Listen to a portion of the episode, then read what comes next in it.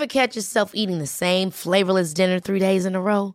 Dreaming of something better? Well, HelloFresh is your guilt-free dream come true, baby. It's me, Kiki Palmer. Let's wake up those taste buds with hot, juicy pecan-crusted chicken or garlic butter shrimp scampi. Mm. Hello Fresh.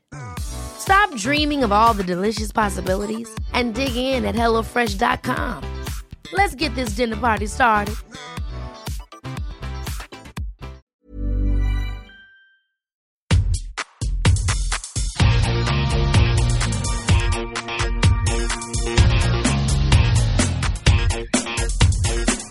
Hola, soy Cristina Mitre, periodista y autora del blog de Beauty Mail. Bienvenidos a mi podcast, donde todas las semanas charlaré con los mejores expertos de la cosmética, la nutrición, el fitness y el bienestar, para que te sientas bien y te veas mejor.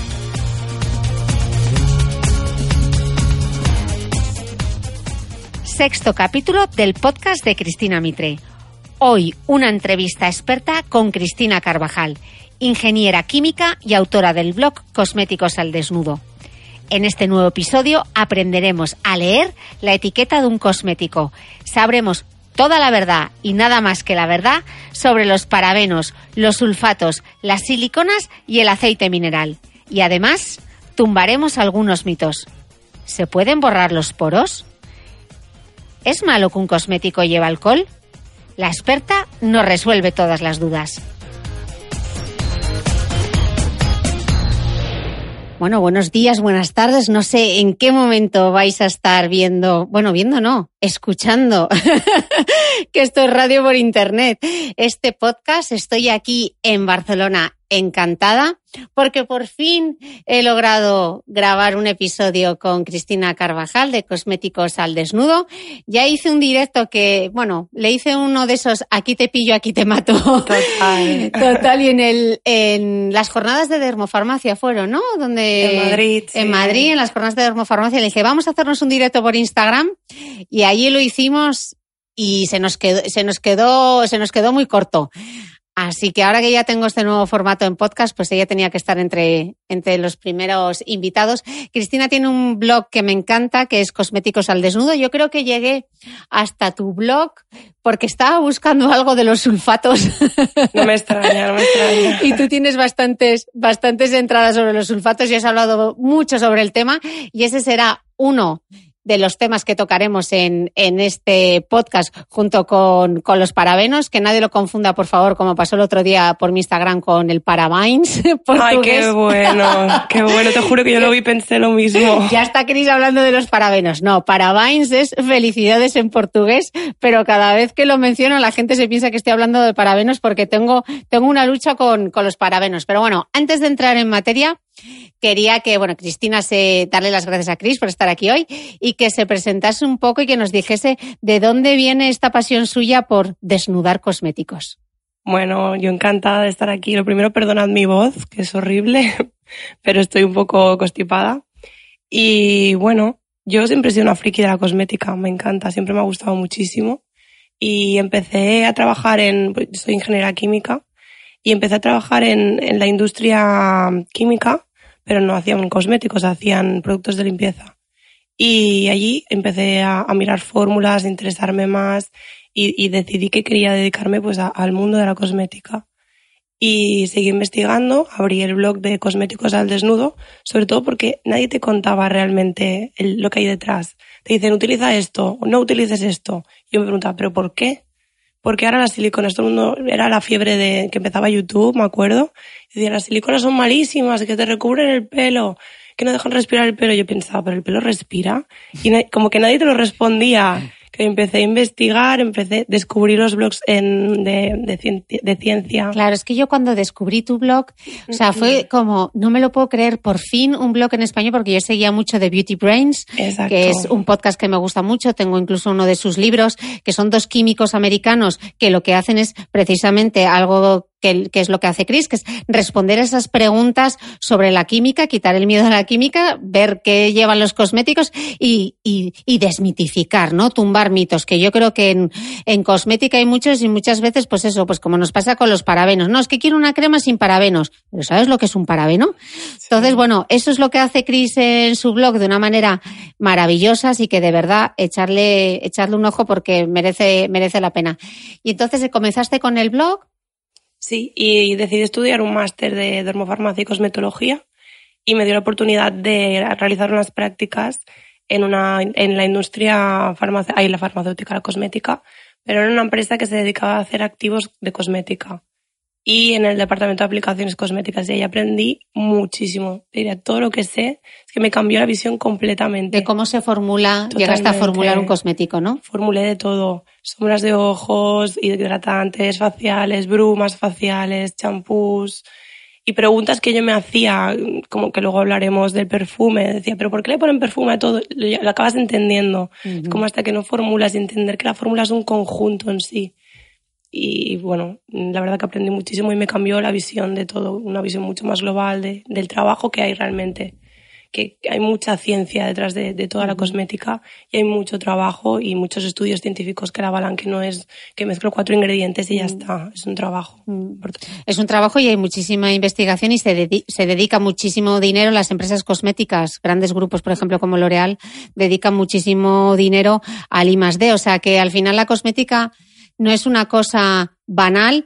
La cosmética ayuda y ayuda muchísimo a frenar el envejecimiento y ayuda a curar eh, pues problemas cutáneos desde una rosácea, eh, pasando por un acné y por mm, pieles, pieles totalmente sensibilizadas. Entonces, bueno, que detrás de la cosmética hay mucha investigación y eso es lo que vamos a hablar hoy, ver un poco cómo son las formulaciones y yo, para romper el hielo, la primera pregunta que te quiero hacer, que ya te sonríes porque ya sabes que te voy a preguntar. Cris, ¿pueden llevar los cosméticos tóxicos? Mira, a mí me parece una brutalidad hablar de tóxicos en cosmética, porque cuando una persona está formulando, un formulador está formulando un nuevo producto, eh, lo primero que hace es eh, trabajar con ingredientes primero que están dentro de la ley. Hay una serie de ingredientes que no se pueden utilizar pues porque pueden ser perjudiciales y no se utilizan. Se utilizan solo ingredientes que se pueden utilizar, que son ingredientes que están avalados, que tienen estudios científicos y que son en el, en el rango de utilización que tienen son seguros. Una vez tú tienes la fórmula hecha, tú tienes que hacer un dossier toxicológico de cada uno de los ingredientes que tú incluyes en tu cosmético. Además, tú tienes que declararlo cuando ya tienes el cosmético formulado, tienes que declararlo en la agencia Diciendo, en la agencia española del medicamento, ¿no? Declarando el porcentaje de cada ingrediente que contiene tu fórmula para que tú avales de una forma segura que tu cosmético está formulado como debe estar formulado y, bueno, al final eh, la exigencia que se le pide a un cosmético es que cuando tú aplicas un, un, cosmético con el uso razonable y que se espera de él, tiene que ser seguro. Es decir, bueno, claro, si yo me como la hidratante facial, pues será tóxico pero si yo me la aplico con un número razonable de veces que me la tengo que aplicar, es correcto.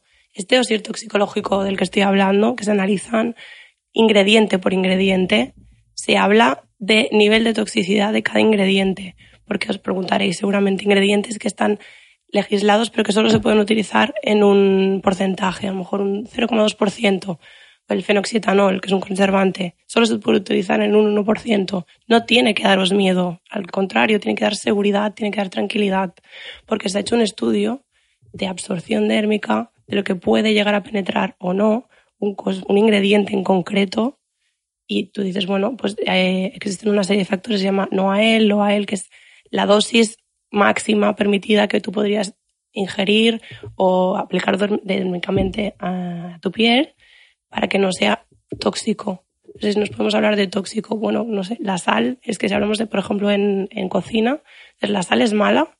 Bueno, si yo le echo una pizquita de sal, no. Si me, le meto un kilo de sal al caldo, bueno, no va a ser.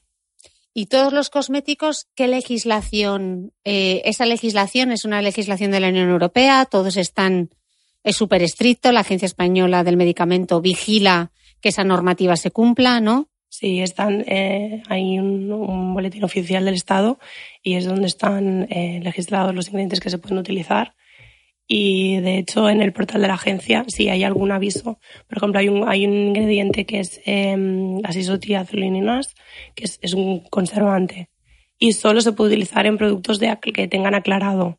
¿Por qué? Pues porque si tú, ese ingrediente está demostrado que si te lo dejas aplicado dérmicamente, pues puede llegar a ser irritante. Y por ejemplo, el otro día estaba revisando y vi que había una alerta y que había un, cosmético que contenía estos ingredientes en, en una hidratante que no se aclaraba. Pues se genera una alerta y se tiene que retirar del mercado el producto que ha salido al mercado así. Quiero decir que, que no es una cosa que, que cualquiera puede poner cualquier ingrediente y lanzarlo al mercado. Hay muchos estudios detrás y además de todo esto que te he comentado, que, eh, que hay de estudios de toxicidad que tú tienes que, lanzar, también se suelen hacer pruebas de irritación. Los laboratorios, cuando lanzan una nueva fórmula al mercado, hacen eh, un, un, estudio, hay unos laboratorios que se dedican a, esta, a hacer estas pruebas en lo que se conoce como panelistas, que son, bueno, que lo prueban en humanos, vaya, y se hacen pruebas de, de irritación eh, dérmica en piel. Se aplica el cosmético durante unas semanas, durante seis semanas en la espalda. Se conoce como patch test. y, y, se pone una venda encima para que sea oclusivo, o sea que sería como el peor caso en el que tú estás aplicando ese cosmético porque puede llegar a penetrar. Y de nuevo, cuando hablamos de cosmética no estamos hablando de medicamentos. Pensad que medicamentos dérmicos apenas hay. Todos son por vía oral, todos los tomamos porque la piel está diseñada para que no pase nada. Es que es su función. Es muy complicado. Mm. O sea que tenemos que estar eh, realmente con lo que estás contando, los consumidores estamos súper super protegidos y todo aquello que se adquiera, tanto en tiendas como en supermercados, si está debidamente etiquetado, quiere decir que ha pasado todos los controles sanitarios y que son seguros porque si no, no estarían a la venta. Totalmente. Lo que tenemos que estar es tranquilos, porque no, ni además en ingredientes que están en entredicho, la comunidad científica, por supuesto, avanza. Ah, se conocen nuevos estudios que no se conocían. Y cuanto más se hable de un ingrediente, más tranquilidad en realidad nos tiene que dar, porque más estudios se están haciendo sobre ese ingrediente y más se está analizando pues si el porcentaje que se ha establecido en un inicio es realmente seguro o no. Claro, por ejemplo, mm, comentabas, ¿no? El CCCS, que es el Comité Científico de Seguridad de los Consumidores, que este es un organismo independiente. Eh, los químicos y los investigadores que forman parte de este comité no tienen ningún tipo de conflicto de intereses, son 19 miembros, se renueva cada cinco años y este panel de expertos a lo que se dedica precisamente es a revisar ingredientes que vamos a entrar ahora, que ya sabéis que vamos a hablar de parabenos, por supuesto, de sulfatos de aceite mineral, etcétera. Ese grupo de expertos de lo que se encarga precisamente es pues en cuanto hay sospecha de algo o se habla de un determinado cosmético o de un determinado ingrediente, pues se encargan de analizarlo 360, ¿no? Exacto. Lo que se hace es hablar claro y poner eh, estudios científicos encima de la mesa. No, no, hay, no hay una paranoia detrás ni ganas de ocultar nada, al contrario. Se habla sobre que un cosmético o un ingrediente determinado pueda tener alguna serie de efectos y un único estudio jamás demuestra nada. Diga algo bueno o diga algo malo, porque es un único estudio. La, la ciencia se basa en que tienes que hacer diversos estudios para que sea repetible y si se repite ese patrón podemos hablar de algo. Un único estudio no demuestra. Los metaanálisis, por ejemplo, cuando se habla de metaanálisis, es que se han revisado muchos estudios alrededor de un tema en concreto, ¿no? Y eso lo veremos, por ejemplo, en el caso de, de, eh, de los parabenos. Pero es que además no solo hay organismos europeos, sino que hay organismos, por ejemplo, en Estados Unidos está el CIR, que es el Cosmetic Ingredient Review, que es otro organismo independiente, ¿no? Esto es lo que te decía, que cuando mm. haces el dossier toxicológico, cuando estás formulando, te tienes que ir a bibliografía y sobre todo miras el, los, lo que hay publicado en el CIR, que ahí es donde hablan de datos que te decía del NOAEL, que es la dosis máxima admitida que puedes eh, utilizar en piel. y, y ahí están estudios independientes y estudios individualizados de cada ingrediente, del porcentaje que se puede utilizar. Yo creo que es el, el miedo que hay es, es, el desconocimiento, a lo mejor, de decir, si solo lo puedo utilizar en un 1%, es que es peligroso. Mm. No, es que hay una dosis máxima permitida y esa, esa dosis es segura. Segura. Más, igual que los medicamentos, ¿no? Exacto. No pasa absolutamente nada. Mm. Y sobre todo eso, tranquilizar que realmente se están poniendo en el peor caso porque se mira, se, no es que tú digas pensado, sí, pero si se me acumulan en, en el cuerpo, si no se me acumulan. Sí, el, el llamado efecto acumulativo que te dicen, vale, sí, ahora son seguros, pero ¿saben algo del efecto acumulativo? Todo esto se tiene en cuenta. Se tiene en cuenta todo. Incluso tú tienes que declarar las impurezas que llevan los ingredientes que tú estás incluyendo. Quiere decir que estén, hay que tener tranquilidad porque se mira y se mira con lupa todo esto. Sí, no sé por qué a veces eh, la gente hay como una sensación de que hay una mano negra o un complot de, de, las empresas. Yo no sé si es por culpa de Hollywood, como si las empresas cosméticas nos quisiesen envenenar o engañar, cuando de verdad mm, no es el caso, se invierte muchísimo dinero en investigación y desarrollo y que además esas empresas están sometidas a un control súper estricto por organismos independientes. Pero ya vamos a bajar para poner los ejemplos. Ya he visto que no hay cosméticos tóxicos, así que la próxima vez que os intenten vender una crema diciéndote que está libre de tóxicos, no os lo creáis, porque no es así. Eh, y vamos a ver los sospechosos habituales, que yo llamo, que son esos ingredientes que continuamente se repiten, que a cada poco acaparan titulares. Eh, y vamos a tirar un par de mitos. El, vamos a empezar por el, el primero y el más llamativo, los parabenos. Em, que la historia de los parabenos yo creo que ocupó más titulares que la crisis de los misiles en Cuba y todo por un, todo por un estudio de, de 2004 pero ese estudio se malinterpretó, eh, hubo titulares eh, que no deberían haber aparecido porque cundió el pánico, titulares del tipo los cosméticos provocan cáncer y tuvo unas consecuencias nefastas para, para la industria y a día de hoy todavía hay mucha desinformación acerca de los parabenos. Entonces, lo primero que me gustaría, Cris, es que nos explicases qué son los parabenos, para que la gente lo sepa, y por qué se utilizan en cosmética. Los parabenos son conservantes. Y en cosmética, la cosmética tiene que ir con conservantes para que no se contamine tu producto microbiológicamente. Y aunque tú te pueda parecer un producto sin conservantes, te puede parecer a priori que pueda estar bien, tú microbiológicamente no ves los bichitos que pueda tener puede estar contaminada y puede provocarte una infección en la piel y no es ninguna broma. Conclusión, nunca os echéis una crema que ponga... Bueno. Bueno. Ahí igual diferimos, pero yo no me aplicaría nunca un producto que no lleve conservantes de ningún, o sea. Bueno, hay algunas excepciones, por ejemplo, un aceite que no lleva agua, productos que no lleven agua Sí, pero una crema. No, una hidratante. Una hidratante sin conservante, bueno. Si es un, un formato airless, podría ser. Ah, bueno, acaba de lanzar Aden, ¿no? Era un formato airless. Bueno, luego entramos en detalle, pero el típico tarro que te pongas sin conservantes, yo no me lo echaría personalmente. Sobre todo en marcas que son así como muy alternativas, muy pequeñas. O que compras en un mercado. No, eso no, cosas así. Eso sí que me da miedo, eso de verdad es peligroso. De verdad, eso sí que da miedo. ¿Por qué, ¿Por qué, esa parte hay que tener cuidado con esa cosmética que se venden en, en, mercadillos? No, no, estoy, no quiero tampoco ahora lanzar algo y que me digan, no, eso no es así. Pero no estoy segura de, de la legislación que les obligan a cumplir a ellos. Mm. Pero cuando tú lanzas algo al mercado con un nombre y con una marca, tú tienes unos papeles que demuestran cómo lo estás fabricando, qué estás poniendo en cada frasquito y, oiga, esto es lo que lleva, esto es lo que he declarado y eso es lo que lleva, ni más ni menos pero ahí no sabes exactamente qué cantidad han utilizado, no, no, no sé qué legislación exactamente siguen. Bueno, estábamos hablando de los parabenos y yo ya me estaba yendo por los cerros de Úbeda para, para variar. Eh, estábamos diciendo que son conservantes que se llevan utilizando en la industria durante más de 70 años y que si no lleva parabenos, llevará otro tipo de conservante para conservar el producto.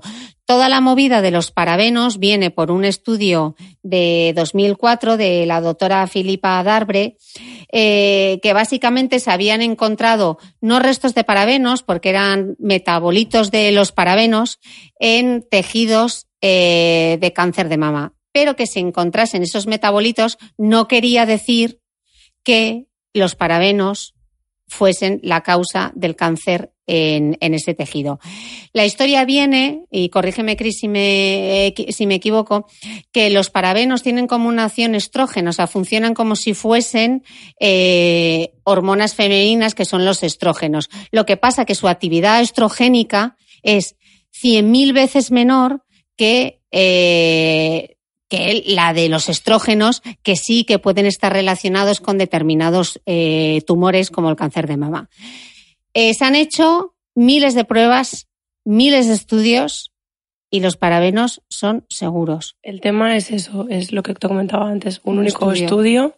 que lo relacionaba y además se vio que luego se volvió a estudiar eh, lo que salió en ese estudio varias veces diferentes personas y la conclusión que se extrajo es que no había relación directa entre el cáncer y el uso de parabenos. Además de que estamos hablando de que no sabían realmente de dónde eh, provenían estos parabenos, si habían sido de productos que habían sido aplicados tópicamente o venían de cualquier otra fuente, alimentación o lo que fuera. Y eh, después han hecho un montón de estudios, jamás se ha podido probar que hay una relación clara y directa y por ello, años más tarde, estamos a 2018, mm. siguen siendo legales, se siguen pudiendo utilizar en el porcentaje en el que estaban. Incluso te comentaba que había visto recientemente un artículo del SC, SCCS que es el Comité Científico de Seguridad de los Consumidores de la Unión Europea, que hemos comentado antes. Que había vuelto a revisionar recientemente, no sé si 2017 o 2018, de nuevo toda la polémica de todos los parabenos, hacía una recogida de todos los artículos que hay hasta la fecha y volvía a concluir con que el porcentaje que se puede utilizar actualmente de los que ahora mismo son legales, que son los de cadena corta, que como van para que lo podáis ver en el incident cosmético, que es la etiqueta del cosmético donde aparecen los ingredientes, los parabenos os van a aparecer con los con los siguientes nombres. Metilparaben, etilparaben, propilparaben y butilparaben. Todos estos se pueden utilizar y en un porcentaje limitado, muy pequeño. Para que os hagáis una idea, es eh, de un 0,8% si se utilizan, 0, perdón, 0,4% si se utilizan solos y 0,8% si se utilizan en combinación. Es que es un porcentaje ínfimo realmente de utilización.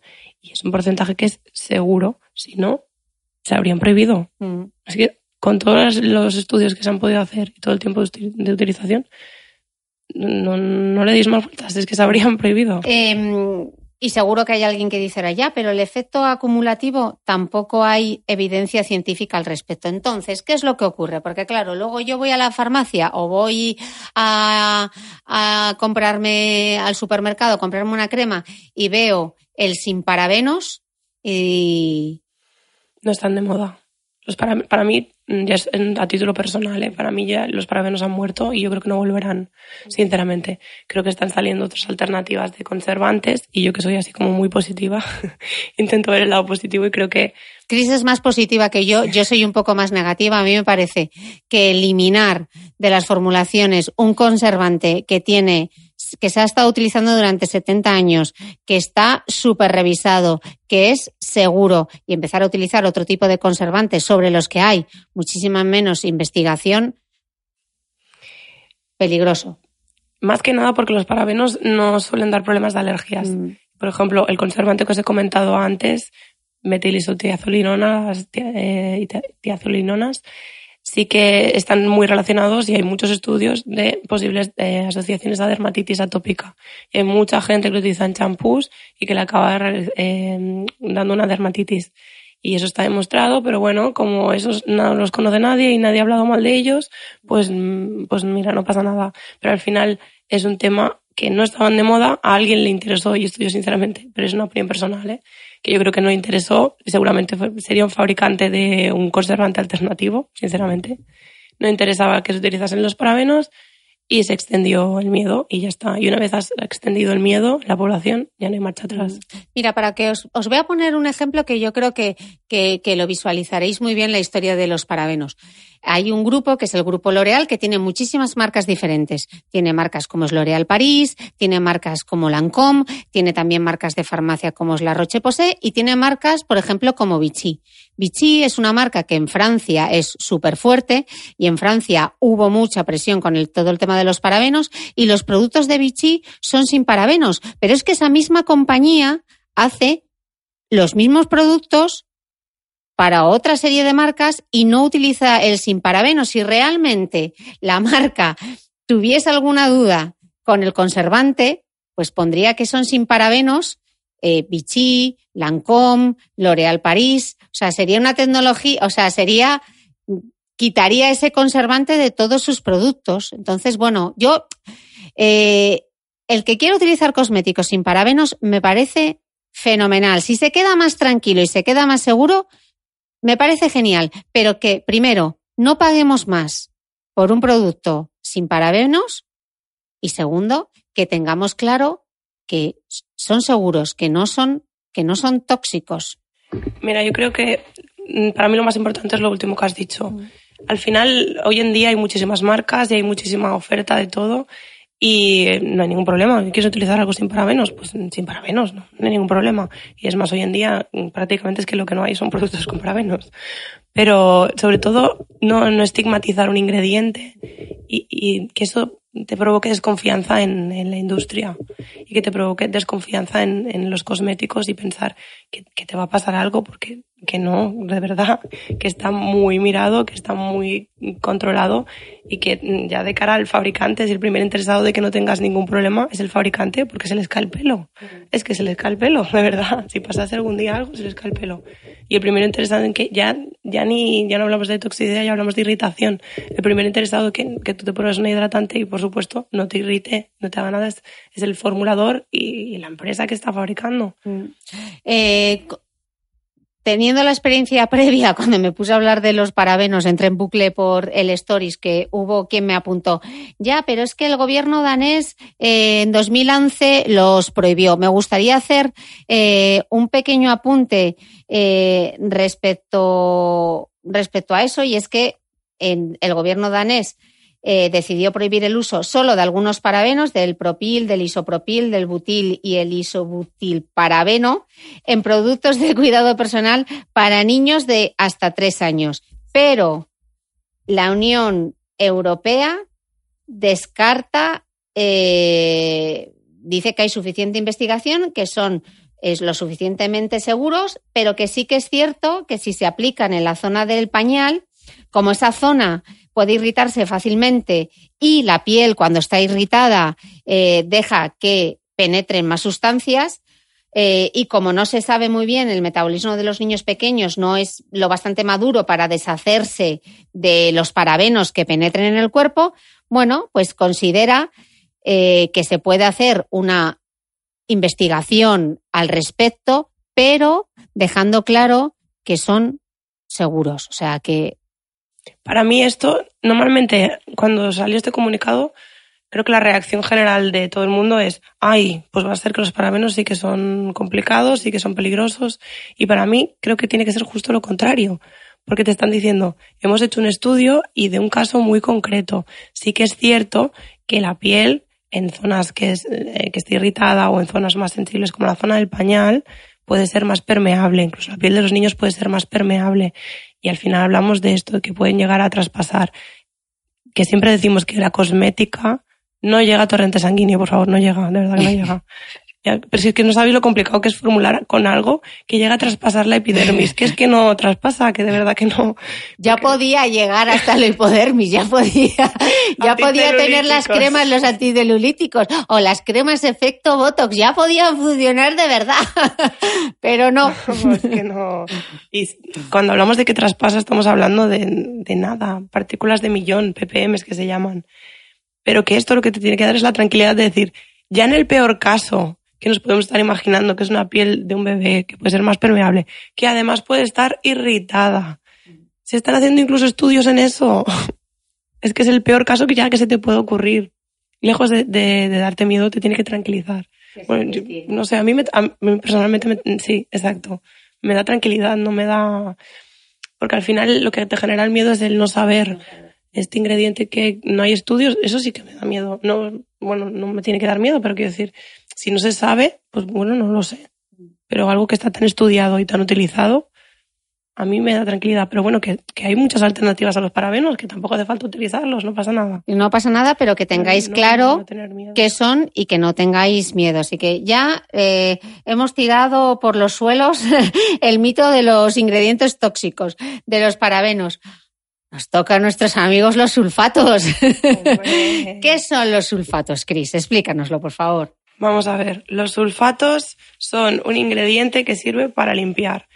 En la composición química que tienen, tiene una parte que es afín al agua y una parte que es afín a las grasas. Yo, te- yo tengo un ejemplo, a ver qué te parece mi ejemplo. A ver. Yo digo que son como un espermatozoide. Sí, tienen forma. Tienen forma de espermatozoide. Y yo con eso, claro, como yo era tan nefasta para la química, pues me tengo que buscar estos ejemplos. Entonces digo, a la cabecita le gusta el aceite y a la colita le...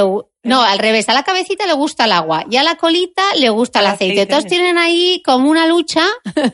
Exacto. Entonces, lo que os tenéis que imaginar es en nuestra piel tenemos la grasa, que es la suciedad.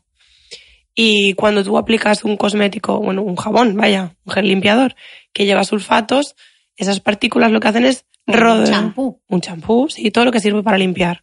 Bueno, a ver, que las, los aceites no. Los aceites limpiadores no. todo lo que sea jabonoso, Sí. digamos. Pasta de dientes. Pasta de dientes también lleva así. Em, lo que hace es rodear la grasa y hacer como irla arrancando, ir haciendo partes de la grasa para írsela llevando. La atrapa. Exacto. Pero la va como dividiendo. Me llevo un cachito, me llevo otro cachito, otro cachito, hasta que al final eso con el agua pues se va.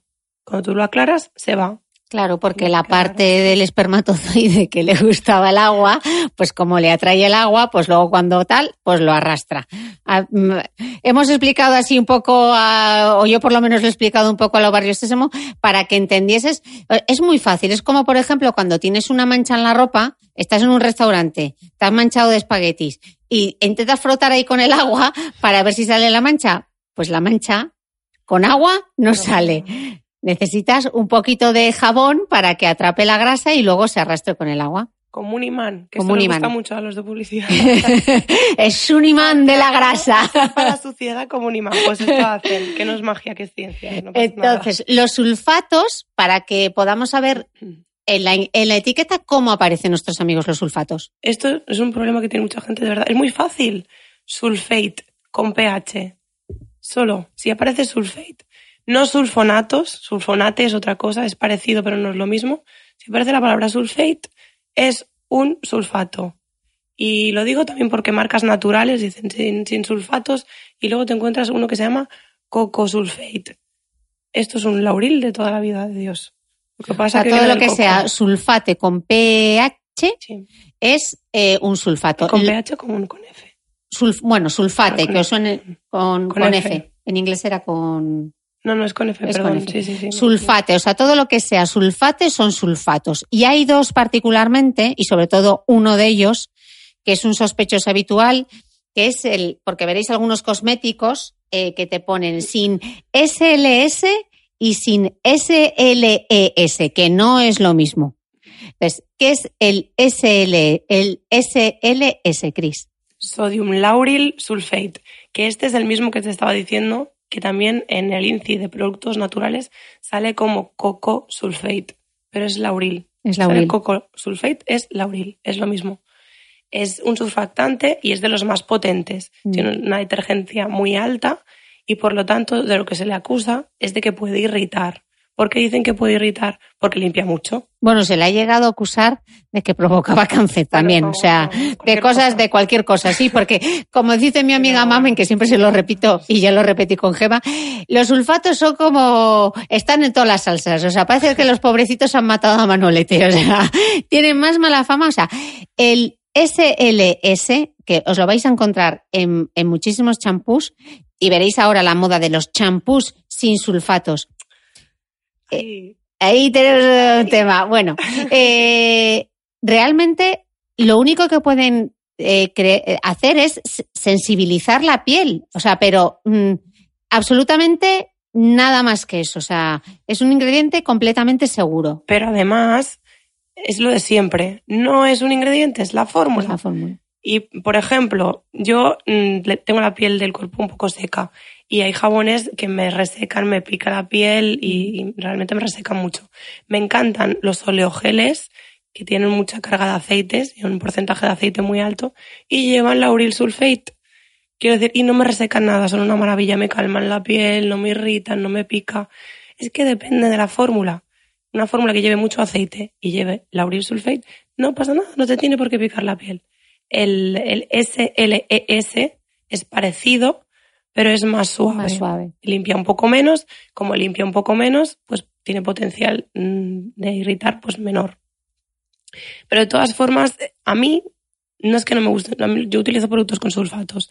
Lo que pasa es que me gusta combinar champús que llevan sulfatos con champús que no llevan. Claro, porque uno de los problemas, y sobre todo para las que como yo les gusta utilizar laca, que es un producto como muy de abuela, pero yo os digo que no hay nada mejor que la laca, el net para el cepillo. Todos esos productos tienen como mucho polímero, mucha silicona. Entonces, si solo utilizas un champú que no tenga sulfatos, eh, vas a tener problemas para poder arrastrar. Sí. Porque, ¿qué ocurre, Cris? Si no lleva sulfatos el champú. que limpia menos. Ya está. O sea, no tiene más. Una cosa que no lleva sulfatos, sí que ahora mismo están saliendo muchas alternativas de surfactantes que están muy bien y que limpian más o menos bien, pero lo más fácil y ir a un acierto seguro es utilizar un producto con sulfatos.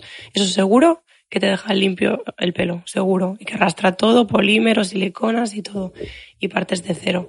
Te decía que a mí me gusta combinar Mm, inclu- y incluso en, en tratamiento, eh, en limpiadoras faciales, incluso me gustan utilizar productos que no lleven sulfatos. Pero no porque tenga nada en contra de ellos, que es- yo creo que es el mensaje que quiero transmitir, que no pasa nada, que no les pasa nada. Simplemente hay alternativas que limpian menos y que por mi rutina, lo que yo utilizo, que yo no me maquillo habitualmente, pues no necesito limpiar tanto. Además yo tengo la manía de que me limpio la cara mañana y noche siempre. No neces es que no lo necesito. Entonces siempre es, mejor limpiar de menos que eh, resecarte la piel o resecarte el cuero cabelludo. Pero podéis utilizar productos con sulfatos sin ningún miedo, que no pasa absolutamente nada. Simplemente ver que no resequen. Y si resecan, pues combinarlos utilizar una alternativa que hay Bueno, y además, si no lleva sulfatos, algún tipo de tensioactivo tiene que llevar, algún tipo de detergente tiene que llevar para que, para que limpie. Entonces, con esto yo lo único que, que quiero que os quede claro es igual que con los parabenos, que sepamos que es un sulfato, que es un ingrediente que es seguro y que como mucho lo que puede hacer el, eh, en concreto el SLS es irritar. Entonces, si tienes la piel muy sensible, pues quizá deberías buscar alternativas a champús o limpiadoras que no contengan ese, ese ingrediente. A mí me gusta combinar, le estaba diciendo cuando ha entrado Chris, estaba justo diciendo que ahora estoy utilizando un champú que si me leyese el INCI igual no me haría tanta gracia porque tiene SLS y SLES y a primera vista pues decir, ah, pues seguro que reseca. Oye, pues lleva esos dos ingredientes, pero es que lo importante es cómo se comporta la fórmula en global. Y en global se comporta a las mil maravillas. Por cierto, seguro que me vais a preguntar, es el nuevo champú de Osi para pelo fosco. Yo os lo tengo que recomendar porque llevo un mes utilizándolo y, y la verdad que me está gustando. Pero también tengo en la ducha de mi casa un producto que a Chris le gusta mucho también, que es un champú de Davines, que es el Wellness. Y el champú Wellness de Davines no lleva SLS, lleva otro tipo de sulfato, pero no lleva No, Eh, bueno, otro tipo bueno, de, tengo de sulfato de, de surfactante, perdón, me he equivocado, de tensioactivo. Lo que no lleva es SLS. Que qué lío entre el SLS y parece que estamos de tripi. Con los nombres, madre mía. Bueno, sulfatos nos han quedado claro. Y si no, nos ponéis un mensajito y nos lo decís. Pasamos al otro sospechoso habitual. Ay, las siliconas, Cris. Yo no voy a ser objetiva porque además tengo un amor-odio con ellas. Porque mm, yo soy muy, muy eco, muy, me gusta a mí el medio ambiente y siempre me ando jactando de que hay que reciclar y tal. Las siliconas, la verdad que para el medio ambiente regular, no nos vamos a engañar. Regular porque no, no son biodegradables.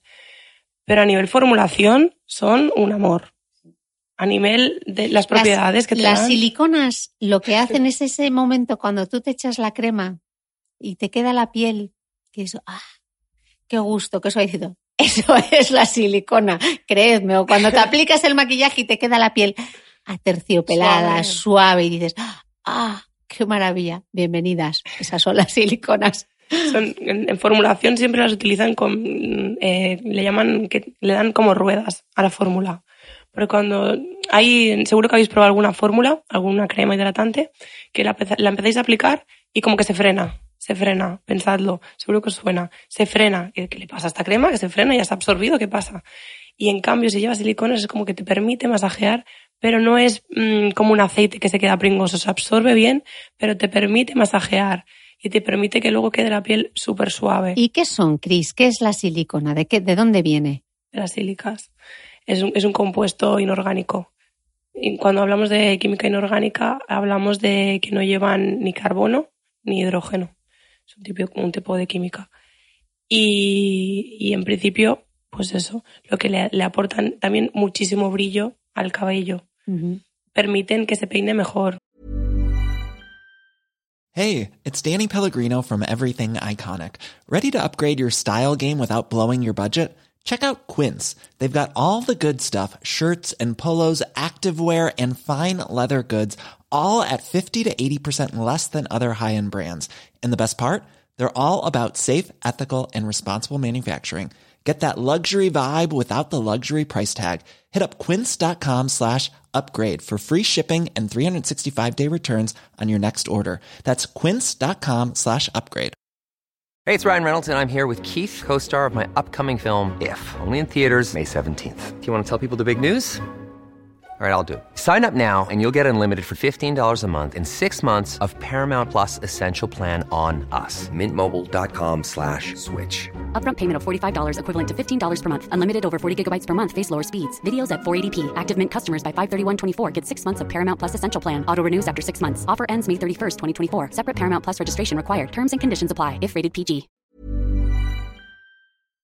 ¿Os acordáis cuando yo siempre os digo lo de las tejaditas, que nuestra cutícula del cabello, que el cabello está recubierto por la cutícula y que entonces cuando las los, el, el, el cabello tiene como un tejadito, entonces cuando esas tejas están completamente alineadas y están perfectas, pues el pelo brilla porque eh, la luz se refleja sobre el tejadito y entonces refleja la luz y el pelo se ve súper luminoso. ¿Qué pasa? Que las siliconas lo que consiguen exactamente es que ese tejadito esté completamente liso y notes el pelo suave y que, y que el pelo brille. Entonces, estamos diciendo aquí que nos encantan las siliconas y te pones a mirar por internet y te encuentras cosas como las siliconas taponan los poros, respira la piel. ¿Y qué pasa con el famoso build up? Entonces, vamos a ir paso por paso. ¿Taponan las siliconas los poros? Mira, yo esto es una de las cosas que más se habla y yo estuve buscando mucho tiempo porque además cuando hablamos de siliconas es como que solo hubiese una silicona. Y Es verdad, ¿cómo aparecen en los productos? Que no te he preguntado, ¿qué tipos de siliconas hay? Hay muchos tipos de siliconas. Están las eh, que son insolubles en agua, que sería amodimoticona y dimeticone. Las que son solubles en agua, que suelen llevar la palabra en mayúsculas PEG delante. Y las eh, que acaban en ol, dimeticonol, sería soluble en agua. Y luego están por último las que son más ligeras de todas, que son las que le- llevan la palabra ciclo. Ciclometicona, ciclopentasiloxano, ¿vale? Todas estas son eh, volátiles. Entonces, hay que distinguir, porque las que son insolubles en agua son las que se quedan en el pelo. Las que son solubles en agua, o las que son eh, con el ciclo, que son volátiles, que son muy ligeras, todas estas no se acumulan en el pelo.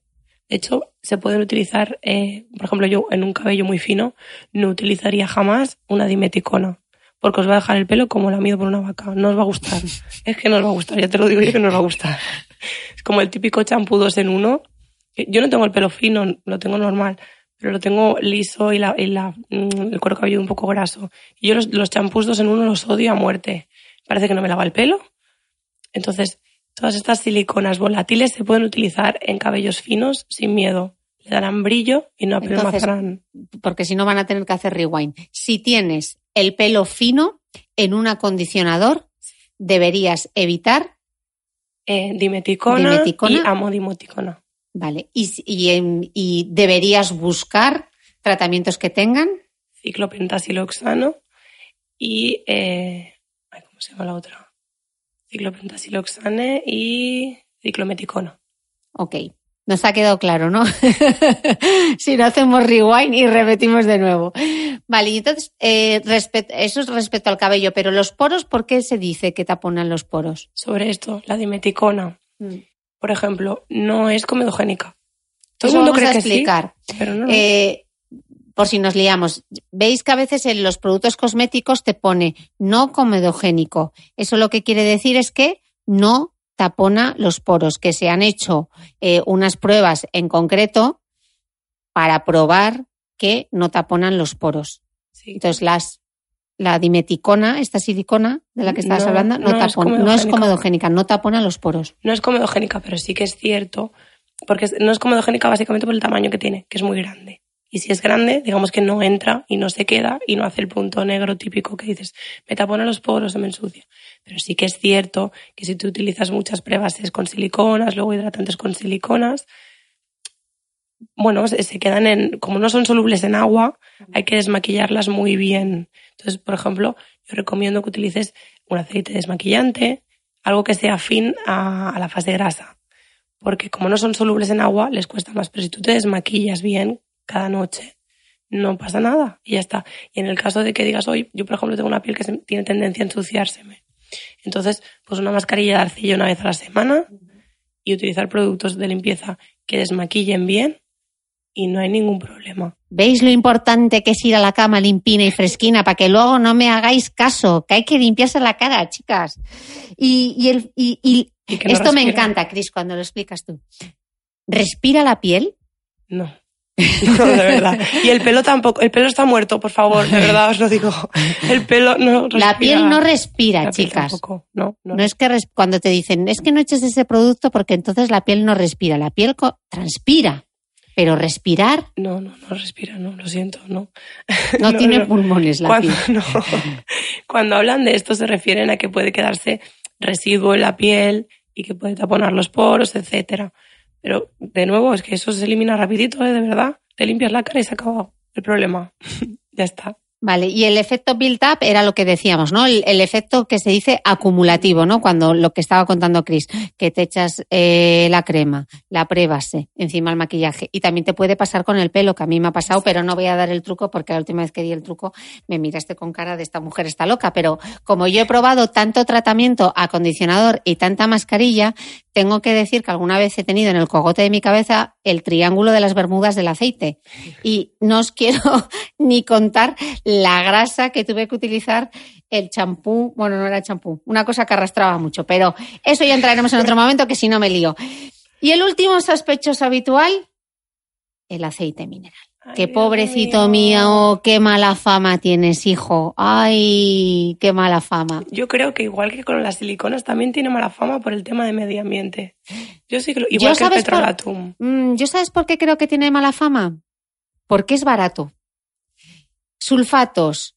Eh, sí, muchas veces. Parabenos también es que son baratos. Jolín, pues para una vez que hay una cosa barata Y que va bien. y que va bien. Oiga, tú. ¿Qué Bueno, es el aceite mineral? ¿De dónde viene el aceite mineral? Viene del petróleo. sí. Claro, y encima Eso hoy es es petróleo, ves una cosa negra y dices tú, ¡ah, eso tiene que ser horrible! Pero, Es un derivado del petróleo, Sí, ¿no? sí. Es un subproducto del petróleo. viene del petróleo. Pero es, es un aceite que está tratado y se le han eliminado las impurezas y lo puedes utilizar fácilmente, mm, sin problemas y sin peligro. Se le acusa también de ser comedogénico, que no lo es tampoco. Yo no sé. Tiene la manía de como que lo que no se lleva, pues también comedogénico, lo metemos ahí en el saco. Mm. No el es. aceite mineral aparecerá en la, en, en la etiqueta de los cosméticos como mineral oil, también como parafina líquida, ¿no? Sí.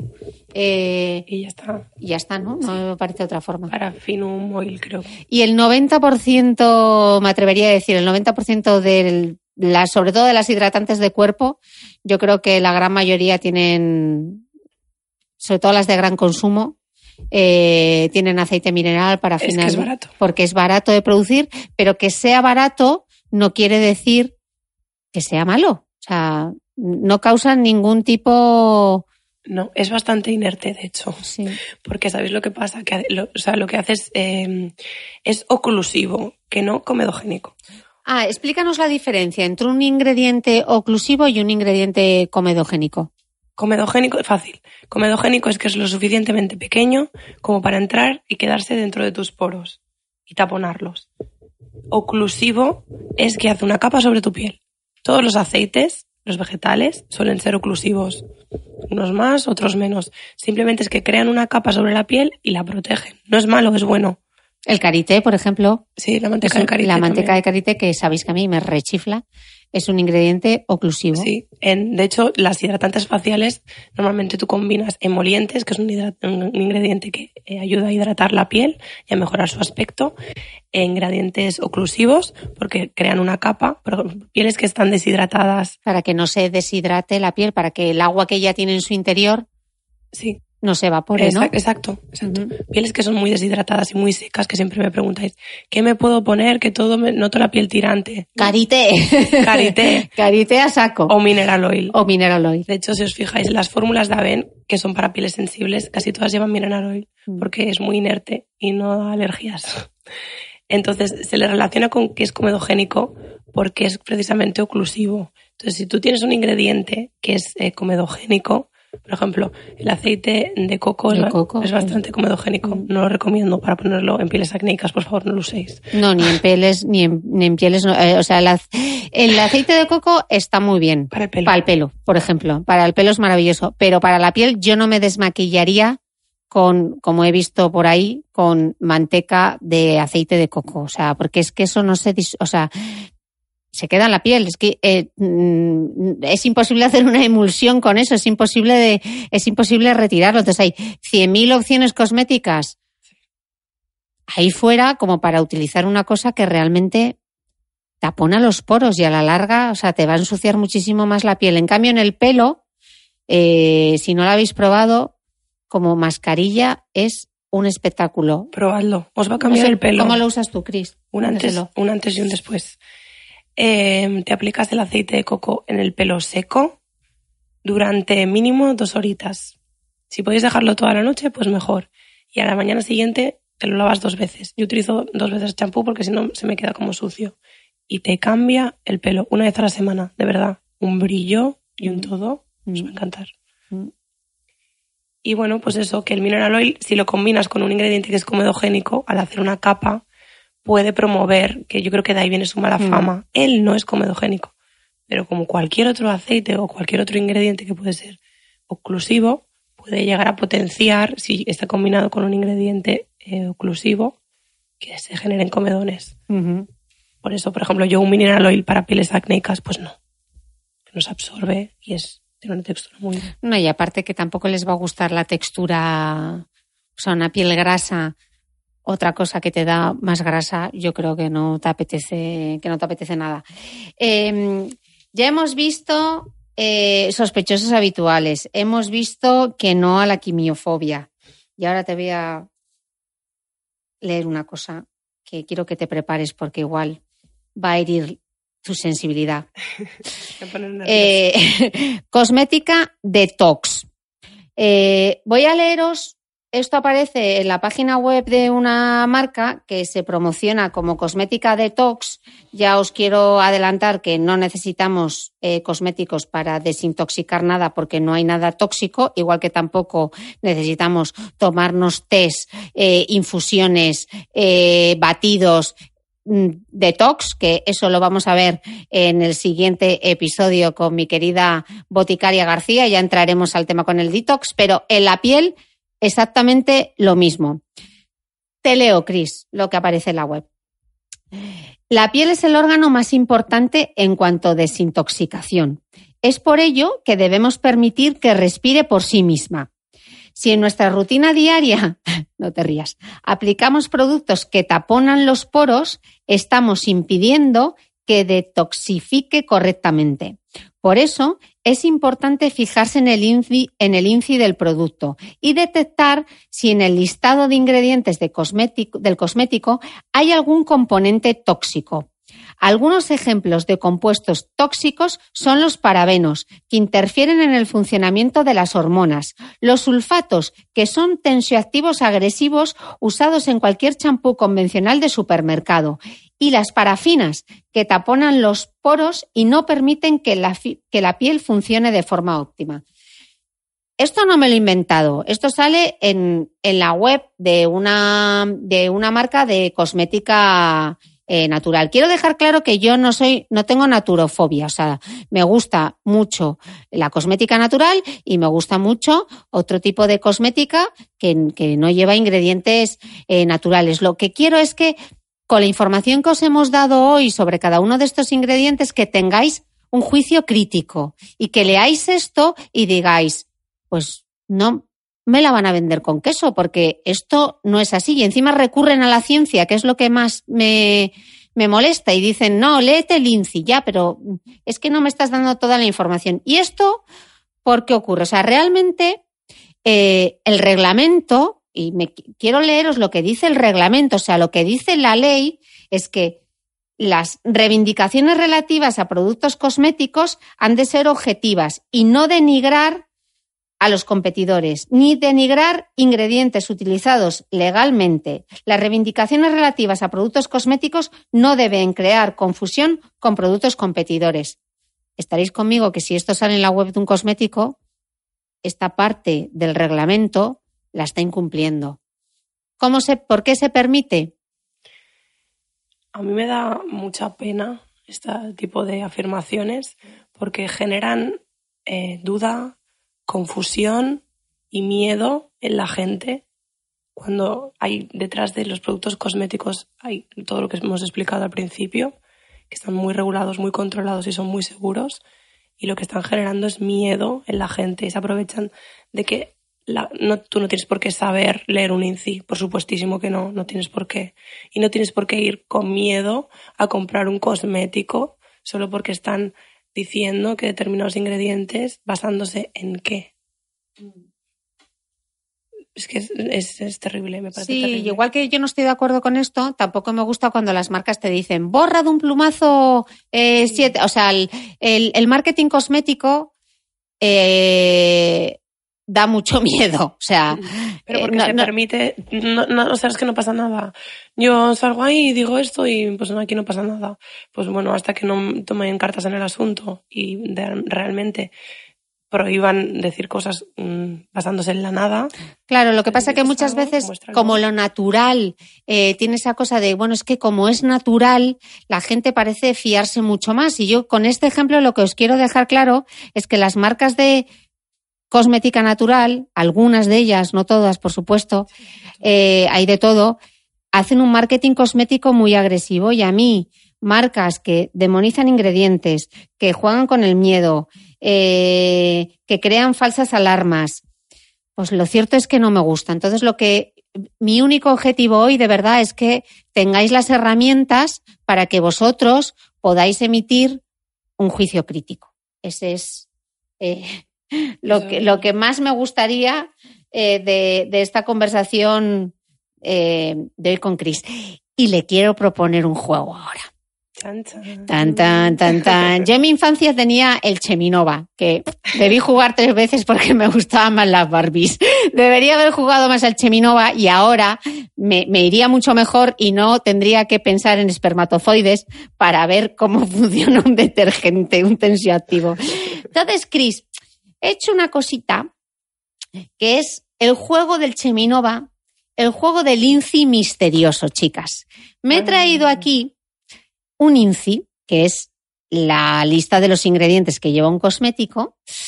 No le voy a decir a Chris qué es lo que tiene, eh, o sea, no le voy a enseñar el producto, simplemente lo he copiado en una hoja, luego le voy a hacer una foto para que lo podáis ver. Entonces quiero que echándole un ojo nos diga qué ve y nos diga además si puede saber qué tipo de producto es y lo más importante, que nos enseñe cuatro trucos para que nosotras eh, y nosotros, porque también hay chicos escuchando este programa, eh, podamos descifrar un poco, viendo como los cuatro o los cinco primeros ingredientes de un cosmético, saber más o menos a qué nos enfrentamos.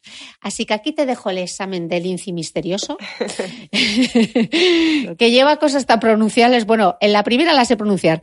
Aqua, homosalate, glicerín, esta vais a saber, chicas. Esta, esta que. Ciclometicone, eh, butil, meca, espera, metosidibenzoilmetane, esil, uff, esto ya no, Silexil, salicilate, sigue tú, porque yo ya no puedo. octocrilene, metilpropanediol. Bueno, hay un montón. Bueno, le he puesto aquí, que le he puesto, vamos, yo veía como mucha cosa que no entendía. A ver, explícanos, Cris, ¿cómo se lee un, nosotros tenemos una etiqueta y qué es lo primero que debemos fijarnos? Yo me fijo siempre, siempre en los cuatro primeros ingredientes y con esto ya veo más o menos de, qué estamos hablando. A ver, el, el marketing también te ayuda mucho, ¿eh? pero por ejemplo en este caso, yo empiezo a leer y veo homosalate y yo me lo sé, pero ¿por qué me lo sé? Tampoco sé que es un filtro solar. Entonces, si el segundo ingrediente es un filtro solar, esto no puede ser, solo puede ser dos cosas.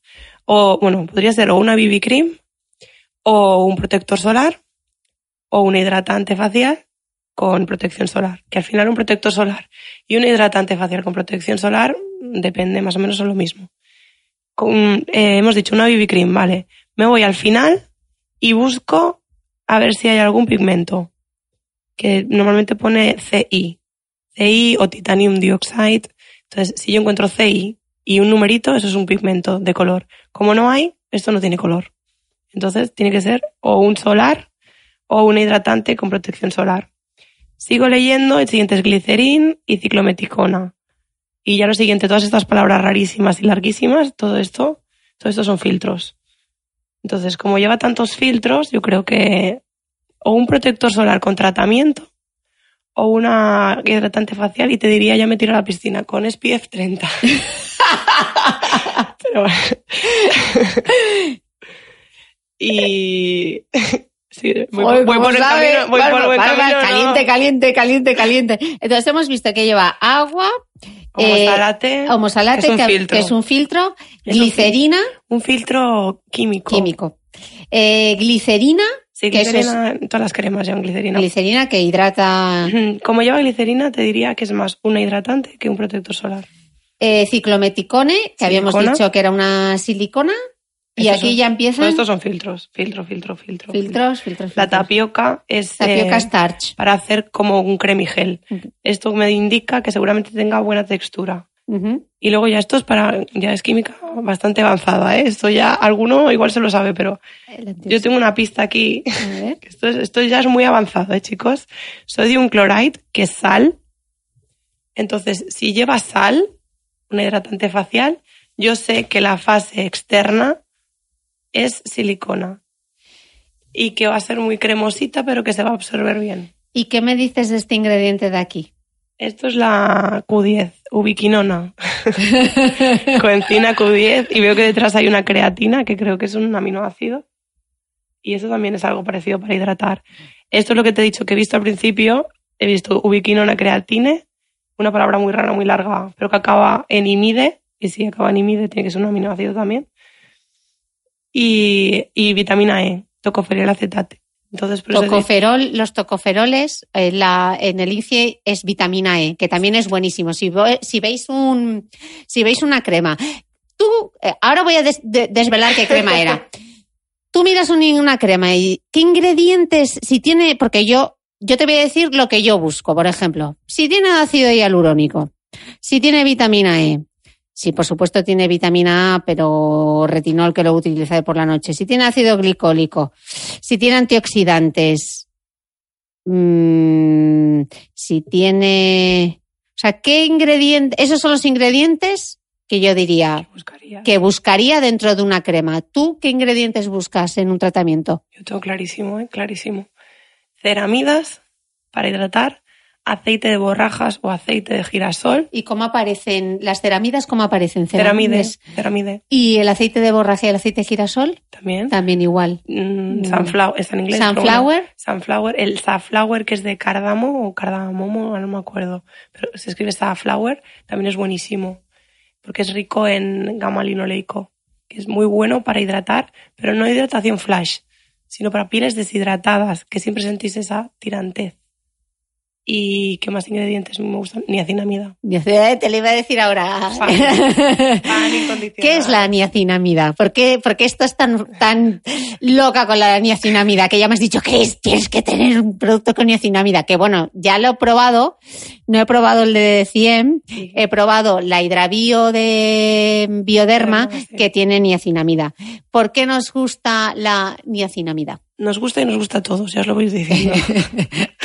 es antioxidante, ayuda a regular el exceso de grasa en, pieles grasas, eh, es antiirritante, reduce rojeces y además es que es barata, que lo mm. tiene todo, que lo digo yo que lo tiene todo. es maravilloso. Que me la quitan de las manos, así que bueno, cosas que nos gustan. Ácido hialurónico que aparece como hialuronate... Sodium y Sodium, sodium y hialuronate. Sí. Eh, aceite de borraja, aceite de girasol, eh, por supuesto, ceramidas, vitamina E, que puede aparecer como tocoferol, eh, por supuesto, el retinol, que eso ya hablamos con Gema en el primer capítulo del podcast, y el glicólico también. Eh, y voy a desvelaros, eh, Cris ha sido muy lista porque el producto que ha desvelado, ella decía que creía que era una crema con una crema hidratante eh, con SPF 30 y ha acertado porque es Nivea Q10 con ah. SPF 30. Lo del SPF ha sido que me tira a la piscina. ¿eh? Ni de coña puedes saber, es mucho más complejo. No. pues acertó. El 30, la química acertó.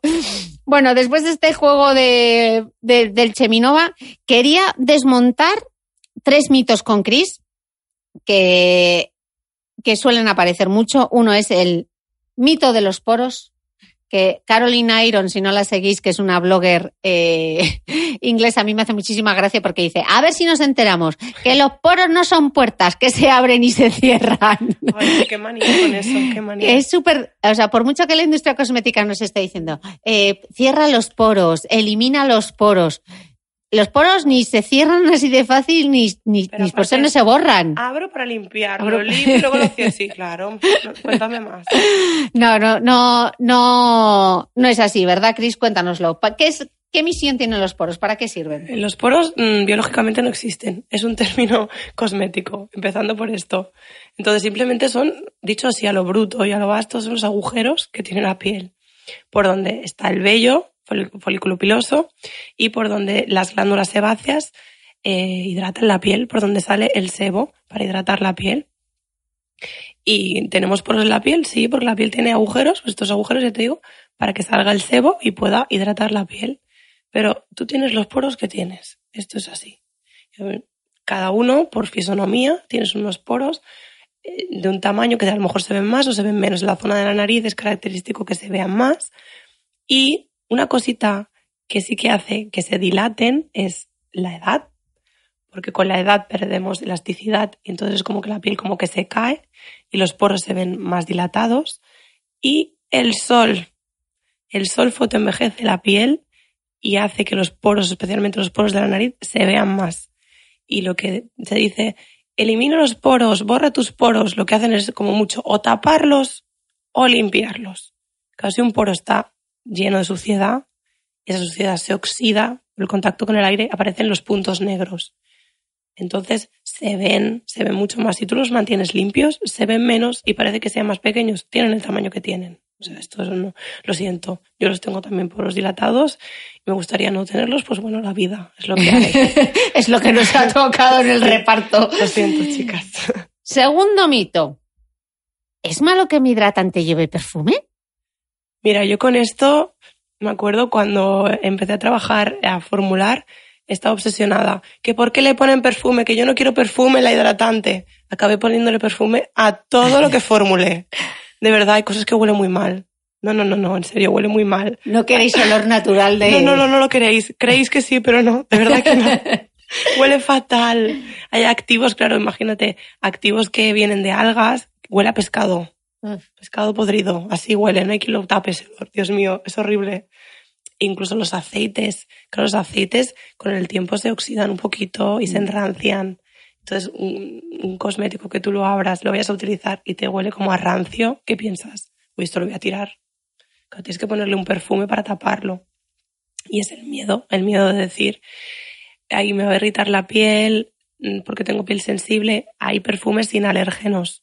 Que esto cuando lo miráis en el INCI, los alérgenos siempre les obligan a declararlos y siempre salen al final.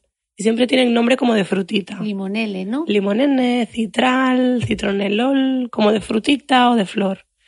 Y si tienes la piel sensible, esos habría que evitarlos. hay Pero- perfumes sin alérgenos. Mm. Las pieles, normalmente cuando un producto indica que es para piel sensible, ya ponen perfumes sin alérgenos. Entonces no llevarán ni limonele ni ese tipo de... Pero miradlo, yo os invito a que lo miréis. Y así os familiarizáis también con el INCI, que al principio es un mundo, pero luego no es tanto. Vale. ¿Y cómo aparece el perfume en el INCI? Perfume, Sí, sin más, ¿no? siempre lo ponen al final. Al final. Porque el, el INCI es, eh, está dividido en, de orden creciente a Ah, es verdad que eso no lo hemos dicho. Entonces, por eso os decía que yo me miro los cuatro primeros ingredientes. Yo me miro los cuatro primeros ingredientes y normalmente busco el fenoxietanol, porque solo se puede utilizar, que es un conservante. Solo se puede utilizar en un 1%.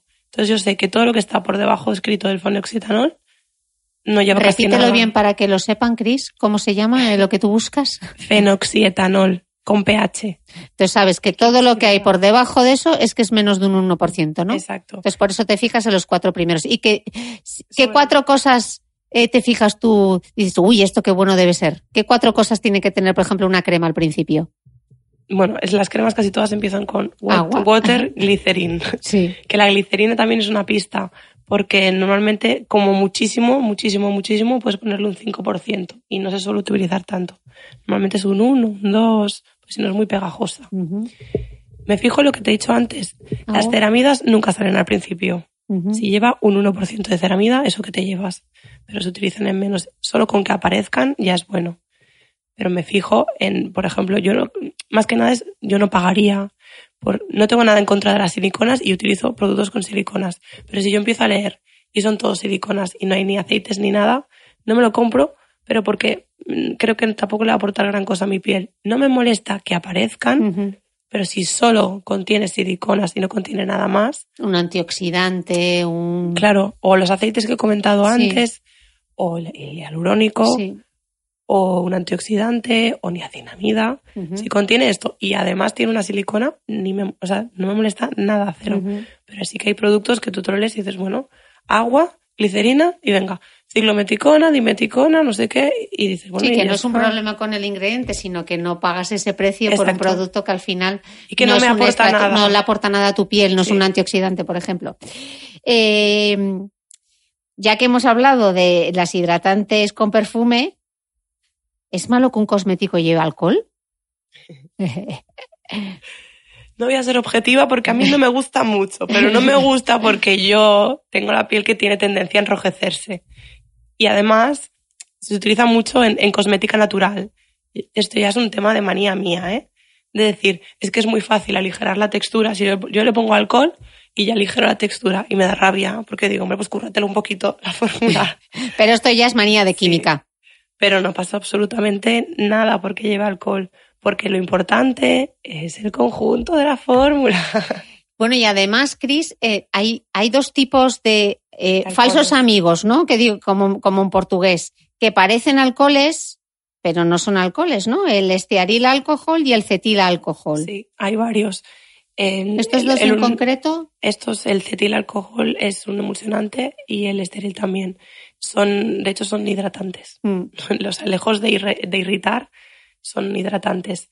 El único que, que digamos que podría Son llegar a- lípidos, ¿no? Sí, No, son, son lípidos. grasa, Mm. grasa.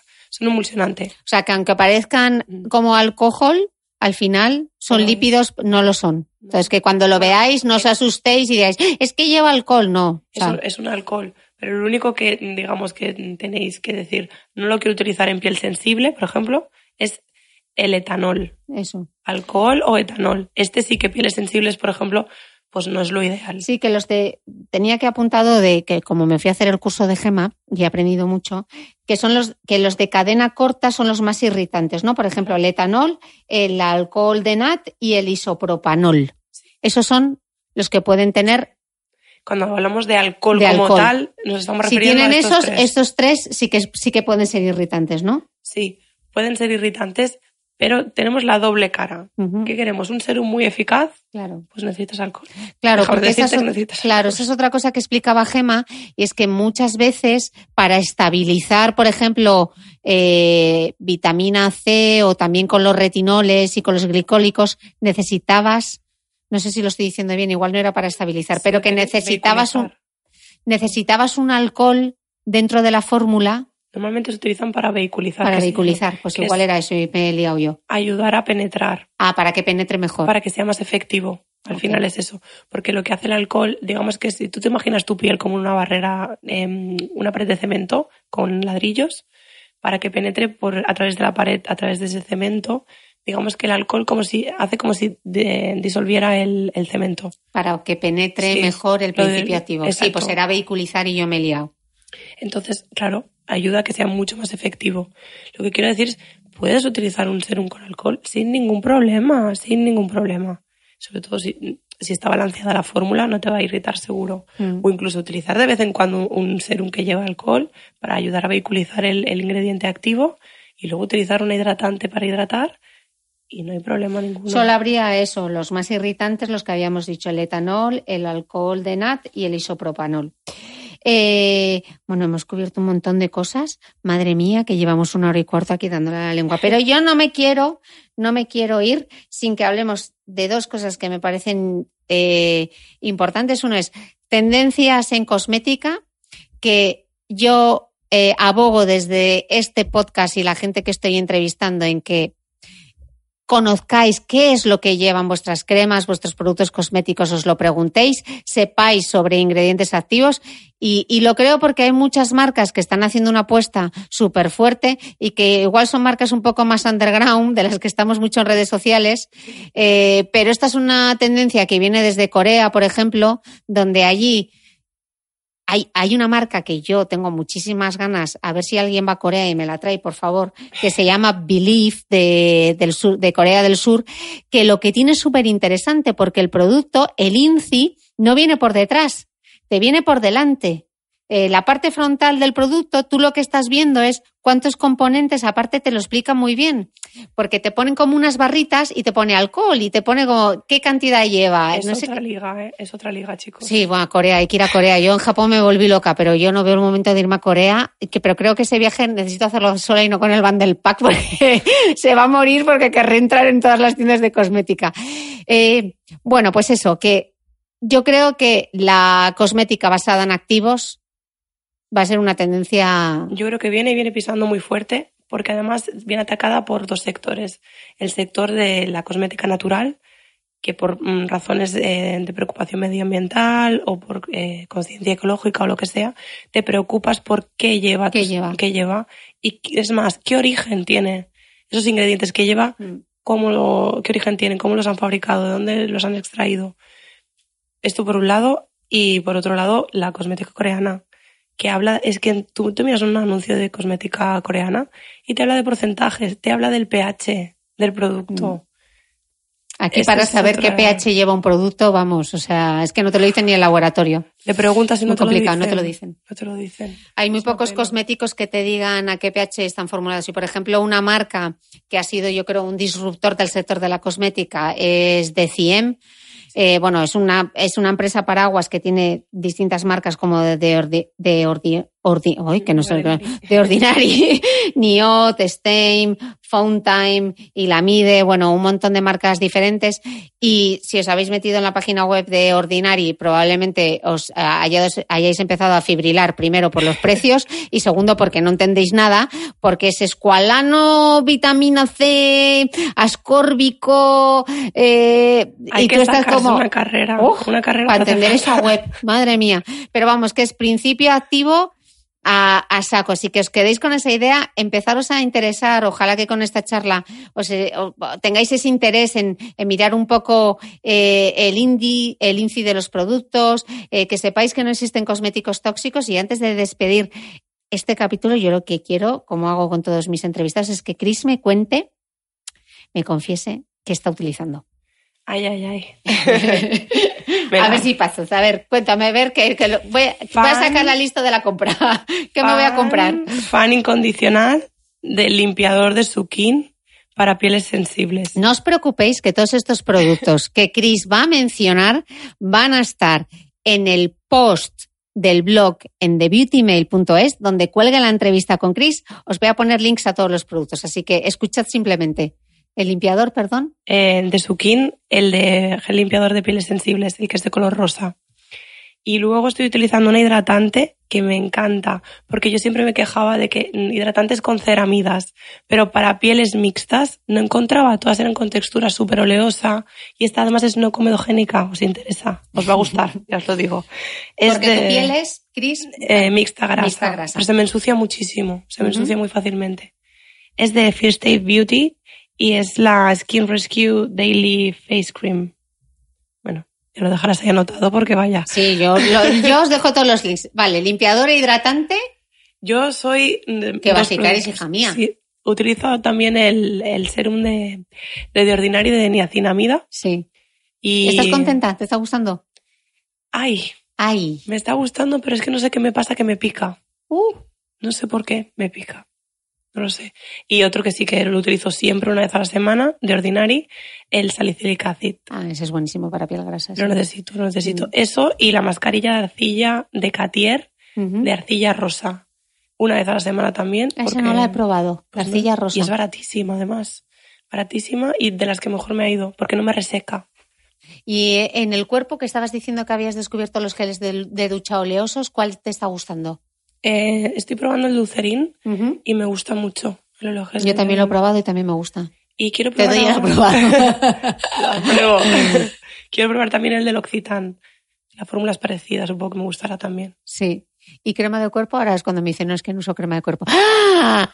¡Ah! Confieso, No confieso. usa crema de cuerpo. Bueno, le perdono un poco porque utiliza gel con aceite. En pero por Dios, herrero, cuchillo de palo. de, cue- de, de cuello para abajo hay piel también. La piel de abajo también existe, por Dios. Hidrataros, sobre todo porque la gran mayoría os bañéis con, os ducháis con el agua súper caliente seguro y los geles de baño pueden resecar un poco y tenéis la piel súper seca. Lo sé, lo sé. Es una asignatura pendiente. Te engañaría porque tengo en el baño, pero la uso de ciento en viento. Ah, yo soy incapaz de vestirme sin echarme Ah. hidratante. ¿Y en el pelo? En el pelo es, me gustan mucho los champús eh, de Davines. Sí. Soy muy fan. Me el gusta- wellness te gustaba, El ¿no? wellness es el que más me gusta. Y lo combino siempre con un champú de Super de Timotei, el verde. Porque me gusta muchísimo, me deja el pelo muy limpio y me gusta cómo, cómo me funciona. Y en el pelo utilizo siempre aceite de acabado.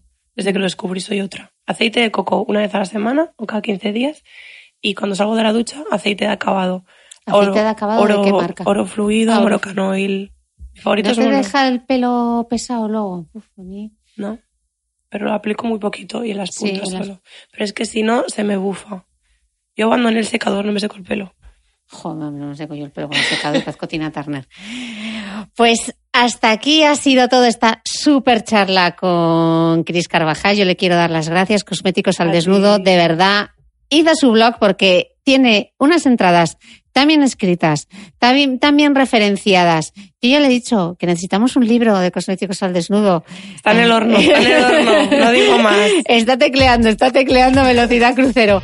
Así que, Cris, muchas gracias A ti, muchísimas gracias. y repetimos en breve seguro. Cuando quieras. Adiós.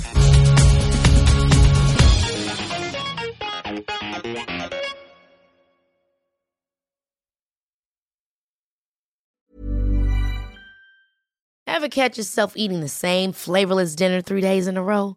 Dreaming of something better? Well, HelloFresh is your guilt free dream come true, baby. It's me, Kiki Palmer. Let's wake up those taste buds with hot, juicy pecan crusted chicken or garlic butter shrimp scampi. Mm. Hello Fresh. Stop dreaming of all the delicious possibilities and dig in at HelloFresh.com. Let's get this dinner party started.